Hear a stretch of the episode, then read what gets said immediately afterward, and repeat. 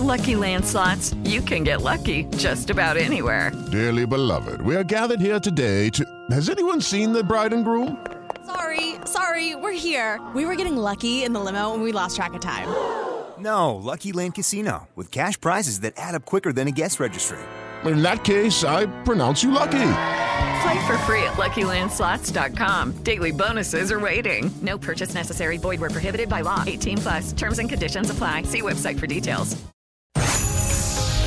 El podcast de Mariana Santiago, tu conductora de confianza. Con motivo de- del Día Mundial de la Lucha contra la Depresión, que es el viernes, invito por aquí a Luis Alviso. Bienvenido, ¿cómo estás, doctor? Muy bien, muchas gracias y saludos al todo el auditorio. Gracias por, por esta eh, plática tan interesante. ¿Qué te parece si empezamos sobre esto? ¿Por qué se conmemora o cuál es el objetivo del Día Mundial de la Lucha contra la Depresión? Pues muy importante saber que existe la enfermedad. Muchas veces era como una parte de un tabú. Una enfermedad de que la familia no quería hablar de ello, entre la parte de las personas decían, no, no digas que estás deprimido, o mucho, ¿qué van a pensar de mí si digo que tengo depresión, no? ¿Qué va a pensar mi novia, mi novio si tengo depresión y cómo me puedo abrir ante eso, no? Entonces, es muy importante saber que existe esto y saber cómo afecta a la persona, cómo se conduce y la parte física también de la enfermedad. Entonces, Me llama mucho la atención esto porque de pronto puede ser confundida, ¿no? O sea, ¿cómo, cómo sé que estoy, que tengo un problema de depresión y que no es nada más una tristecilla por un algo que me sucedió? ¿Cómo lo diferencias? ¿Cómo sé que tengo depresión? Yo normalmente les pongo el ejemplo de la gripa, ¿no? Es como a mis pacientes, bueno, si tienes una gripa, te tomas dos días de descanso, mucha agüita, descansas y se te va. Si uno puede estar triste porque algo malo nos pasó, porque te recibimos una noticia, porque nuestro equipo perdió, Sí. entonces podemos estar tristes. Pero ya cuando la gripa se complica y ya tenemos fiebre y ya no podemos respirar, se vuelve neumonía y hay que ir con el especialista. Lo mismo pasa, cuando esta tristeza ya evita que tú te puedas ir desarrollando en el día a día, que ya evita que tú puedas estar disfrutando las cosas que haces normalmente, que ya hace que veas el mundo un poquito con esta visión más gris, o que ya no estás rindiendo en el trabajo lo que estás rindiendo normalmente, entonces en ese momento esa tristeza ya no es tristeza y ya se vuelve depresión. Y ahí hay que acudir a un especialista. Eh, y esto empieza a suceder, digamos, en un periodo largo de tiempo, ¿no? Dura, dura ya varios días, puede durar semanas, y es donde entonces hay que preocuparse, ¿cierto? Generalmente damos de tiempo unas dos semanas con esto. Si tú en dos semanas empiezas a ver, oye, ¿sabes que Ya esta tristeza me está durando, ya no me siento como me solía sentir antes, ya me dicen algo y tengo ganas de llorar, ya me empiezo a poner un poquito más lábil, ya como cargar esas emociones adentro, entonces es un buen momento para estar buscando ayuda. Definitivamente. ¿Qué pasa cuando yo no atiendo un problema de depresión, digamos, a tiempo? Hay depresiones que se vuelven crónicas. Y es importante saber que en los últimos años se ha visto que la depresión no tan solo afecta cómo estamos en el mundo, no es tan solo la parte de tristeza o que estemos viendo las cosas más grises, sino que también cuando llegamos a ese punto, la depresión va dañando nuestro cuerpo. Entonces, predispone a complicaciones de enfermedades físicas, enfermedades cardíacas, la misma diabetes se puede complicar por, por esta parte de depresión, o ese daño neuronal que va haciendo que ese proceso inflamatorio que Ajá. implica también la depresión cree cambios en esta depresión y entonces se vienen complicaciones y podemos tener ya un término que se va acuñando últimamente que es la depresión resistente a tratamiento. Entonces esas depresiones ya no están siendo tan fácilmente respondedoras a los fármacos que normalmente utilizamos y ya vemos cómo necesitamos mucho más otro tipo de abordajes, ¿no? Así es. A veces pasa, ¿no? Que tú sufres esta depresión, pero no eres capaz de, no sé si decir reconocerla, ¿no? O, o- o- de abordarla. Tal vez nuestros seres queridos, estos que están alrededor de nosotros, empiezan a notarlo, pero no saben cómo, cómo acercarse a esta persona y decir, amigo, hermano, hijo, tienes un problema, vamos, vamos a echarnos una mano. No sabemos hacer esto.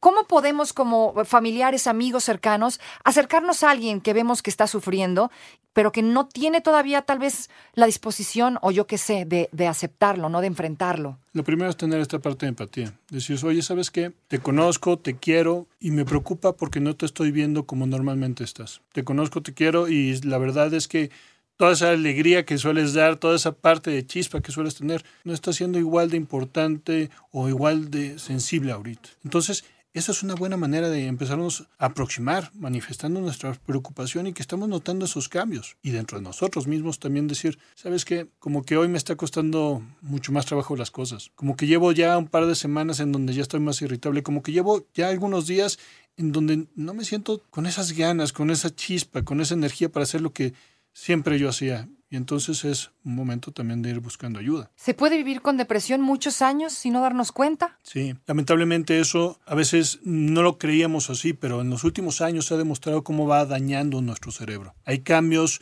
neuroanatómicos en distintas estructuras que se van dando. Y entonces resulta que esa depresión que tal vez nos dio un primer cuadro depresivo en la adolescencia y volvemos a tener un cuadro depresivo después y lo volvemos a tener otro cuadro depresivo después, vamos viendo cómo va siendo cada vez más resistente. Y entonces vemos que todas esas depresiones que se han acumulado alrededor de nuestra vida también van mermando nuestra salud física y mental y también van cambiando nuestro cerebro. Sí, definitivamente. ¿Existe una depresión, una depresión, digamos, algún tipo de depresión que no se pueda o que no, no tenga, digamos, eh, cura o de alguna manera se puede enfrentar con X o Y tratamiento, cualquier tipo de depresión? Vamos a ver que hay depresiones que son moderadas, un trastorno depresivo mayor que tenga manifestaciones moderadas y la terapia psicológica, ejercicio, fundamental para estar saliendo de ahí. Pero conforme vamos pasando más tiempo, nuestro cerebro va cambiando y la forma en la que va a responder a los fármacos va cambiando. Entonces es común que de repente te encuentres con una persona que dice, ah, yo tuve una depresión a los 20 años y me dieron tal pastilla y salí rapidísimo. Y a los 6 años vuelve a acudir, le vuelven a dar esa misma pastilla y tal vez ya no tiene esa misma respuesta. Eso implica esos cambios neuronales y vamos viendo cómo se va volviendo crónico. El punto es que como no lo estamos tratando adecuadamente o la persona no tiene un seguimiento adecuado de su tratamiento, es común que se llegue a este tipo de depresiones más resistentes o estas depresiones con una respuesta parcial. Cuando pensamos ya en una depresión resistente, hay como muchas definiciones. Lo más usual es decir que tuvieron dos o más tratamientos antidepresivos en este episodio y que no han respondido. Entonces imagínate que una persona dice, pues me siento muy mal, estoy muy triste y ahorita estoy pasando por este mal momento, me estoy tomando mi medicamento y aún así sigo sintiéndome triste. Lo malo es que en el mundo piensa que hasta uno de cada tres o de cada cinco personas que experimentan depresión pueden llegar a tener esta situación de una depresión resistente al tratamiento. ¿Quién es el indicado? ¿no? Ya me di cuenta de la, de la depresión, ya me di cuenta que algo no anda bien, no, no me siento igual. Las cosas estas que nos mencionas, ¿quién es el indicado para diagnosticar una depresión o, para tratarla? Porque mucha gente asiste a su terapia y platicando cree que con esto, no sé, el psicólogo tendrá sus métodos, pero ¿será suficiente o hasta dónde no es suficiente una terapia mm, común? La parte estadística es como súper contundente. La parte terapéutica es necesaria y la parte farmacológica es necesaria. Si tú quieres salir rápido de una depresión, la combinación de los dos es lo más útil que existe. Y entonces estás cuidando realmente tu salud física y tu salud mental. ¿Cómo se desencadena un cuadro de depresión? Em, esto puede suceder no sé, a lo mejor un evento traumático y se quedó para siempre conmigo o un buen rato esa depresión o de dónde sale, de dónde viene esta depresión. Esta parte de un evento traumático puede ocasionarlo y esta parte de una enfermedad, por ejemplo, hay muchas secuelas de COVID que nos dieron depresión y otras enfermedades puede ser depresión, pero un dolor crónico, también el que sea, puede dar depresión. Entonces, lo que sabemos es que tiene que ver con esta variable que es el cortisol, que es esta hormona del estrés, que se puede desencadenar por un evento traumático que estuvo mucho tiempo o el desgaste por estar trabajando mucho tiempo en algo, o esta parte de una enfermedad crónica que hemos tenido que también se está dando. Este proceso inflamatorio también predispone a tener depresión. Entonces, viene por múltiples causas. ¿Se hereda, por ejemplo? Tenemos esta parte que no se hereda como tal la depresión. Pero hay un grupo de genes que tienen que ver con esta respuesta al estrés. Lo que tú le vas a heredar a tu hijo es esa parte de esa respuesta al estrés.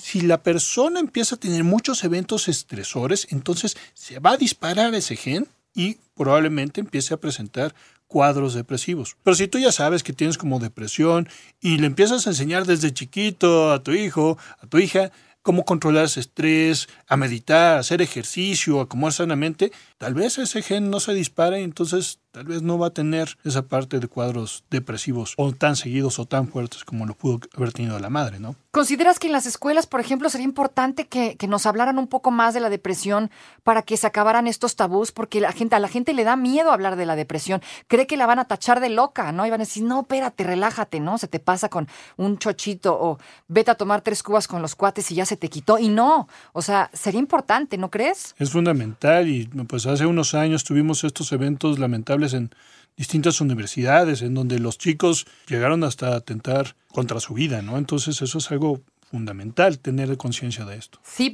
me estabas platicando que, que, México tiene un alto índice de depresión en adolescentes, ¿no? Y, y, cuántos casos, de hecho, hemos escuchado, no visto, leído sobre persona que, personas que sufren fuerte depresión y termina en suicidio, justamente, ¿no? Ahorita la mente se me viene a Kurt Cobain, se me viene eh, Chris Cornell, se me viene tanta gente de, del mundo de la música que justamente a raíz de una, un mal tratamiento o de haberlo llevado de una manera incorrecta, tal vez, y no saberlo enfrentar, termina pues en una tragedia. Tú tienes toda la razón. En esta parte es importantísimo porque una de las partes donde vemos es que, sobre todo los hombres, ¿no? Y actualmente con todos estos cambios, las mujeres también, pero el primer tratamiento que buscan es, voy a tomar alcohol. Y entonces empiezan a irse, no quiero sentir esto, voy a empezar a tomar Exacto. más. Y empiezan con este tipo de conductas para no sentirse tan mal. Así es. Y resulta que ese tipo de conductas, el alcohol, también ocasiona esta inflamación cerebral y entonces va empeorando crónicamente los cuadros depresivos. Incluso hay gente que se enchocha para no sentirse así, ¿no? Y, así es. y para lidiar con, con, esta depresión, justo como dices, lo combinan con alcohol, con otras cosas y bye.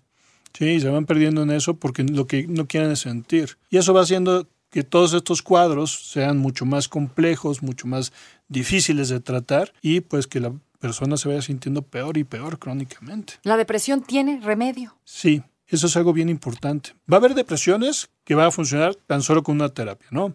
Va a haber depresiones, bueno, digo tan solo, pero es todo un proceso, ¿no? Ajá. Es, va a haber depresiones que necesitamos ese proceso farmacológico y terapéutico muy importante. Uh -huh. Pero va a haber depresiones que la persona va a ver que, oye, ya estoy haciendo todo lo que me dicen, ya llevo dos medicamentos, ya llevo tres medicamentos y no me estoy sintiendo mejor. Entonces la ciencia ha desarrollado nuevos tratamientos médicos Uh -huh. que ayudan para ese tipo de depresiones. Entonces es una parte muy interesante porque en los últimos años está este advenimiento de estas nuevas formas de terapia que nos ayudan responder para las depresiones, incluso las más difíciles de tratar. Entonces la respuesta es sí. Si yo sufro de depresión, sí hay un tratamiento y sí tiene cura y no tienes que vivir sintiéndote mal y tampoco tienes que sentir pena por sentirte mal ni por decirlo, ¿no? También hay que acabar con, con estos tabús.